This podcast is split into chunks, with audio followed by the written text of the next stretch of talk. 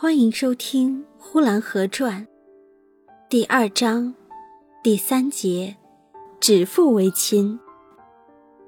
再说，在这看戏的时间，除了看亲戚、会朋友，还成了许多好事，那就是谁家的女儿和谁家的公子订婚了，说是明年二月或是三月就要娶亲，订婚酒已经吃过了，眼前就要过小礼的。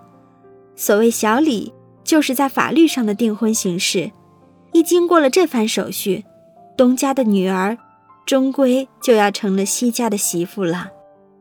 也有男女两家都是外乡赶来看戏的，男家的公子也并不在，女家的小姐也并不在，只是两家的双亲有媒人从中沟通着，就把亲事给定了。也有的喝酒作乐的，随便的把自己的女儿许给了人家；也有的男女两家的公子小姐都还没有生出来，就给定下亲了。这叫做指腹为亲。这指腹为亲的，多半都是相当有点资财的人家才有这样的事。两家都很有钱，一家是本地的烧锅掌柜。一家是白旗屯的大窝宝，两家是一家种高粱，一家压烧酒。压烧酒的需要高粱，种高粱的需要烧锅买他的高粱。烧锅非高粱不可，高粱非烧锅不行。恰巧又赶上这两家的妇人都要将近生产，所以就指腹为亲了。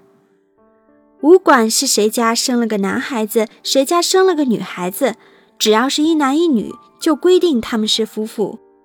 假若两家都生了男孩，那就不能勉强规定了；两家都生了女孩，也是不能够规定的。但是这指腹为亲，好处不太多，坏处是很多的。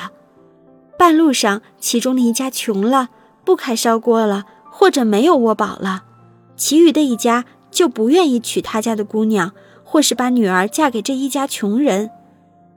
若是女家穷了，那还好办；若实在不娶，他也没有什么办法。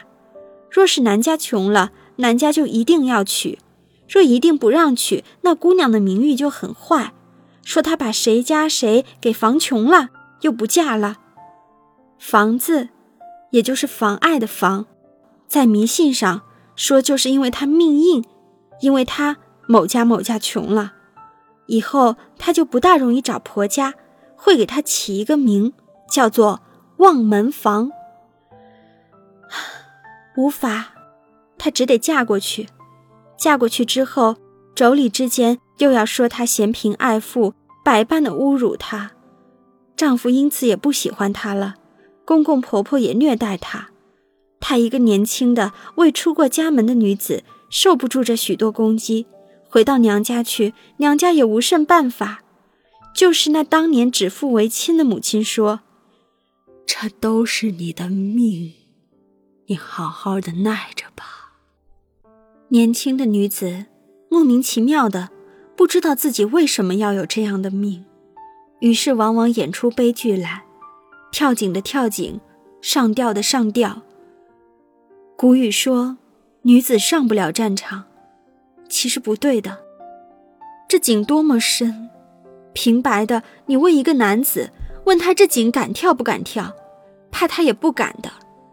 而一个年轻的女子竟敢了，上战场不一定死，也许回来闹个一官半职的。可是跳井就很难不死，一跳就多半跳死了。那么劫富方上为什么没写着赞美女子跳井跳的勇敢的赞词？那是修劫富方的人故意给删去的。因为修劫富方的多半是男人，他家里也有一个女人，他怕若是写上了，将来他打他女人的时候，他的女人也去跳井，女人也跳了井，留下来一大堆孩子，可怎么办呢？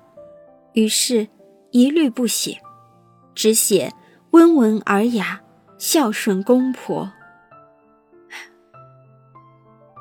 本集播讲完毕，谢谢收听。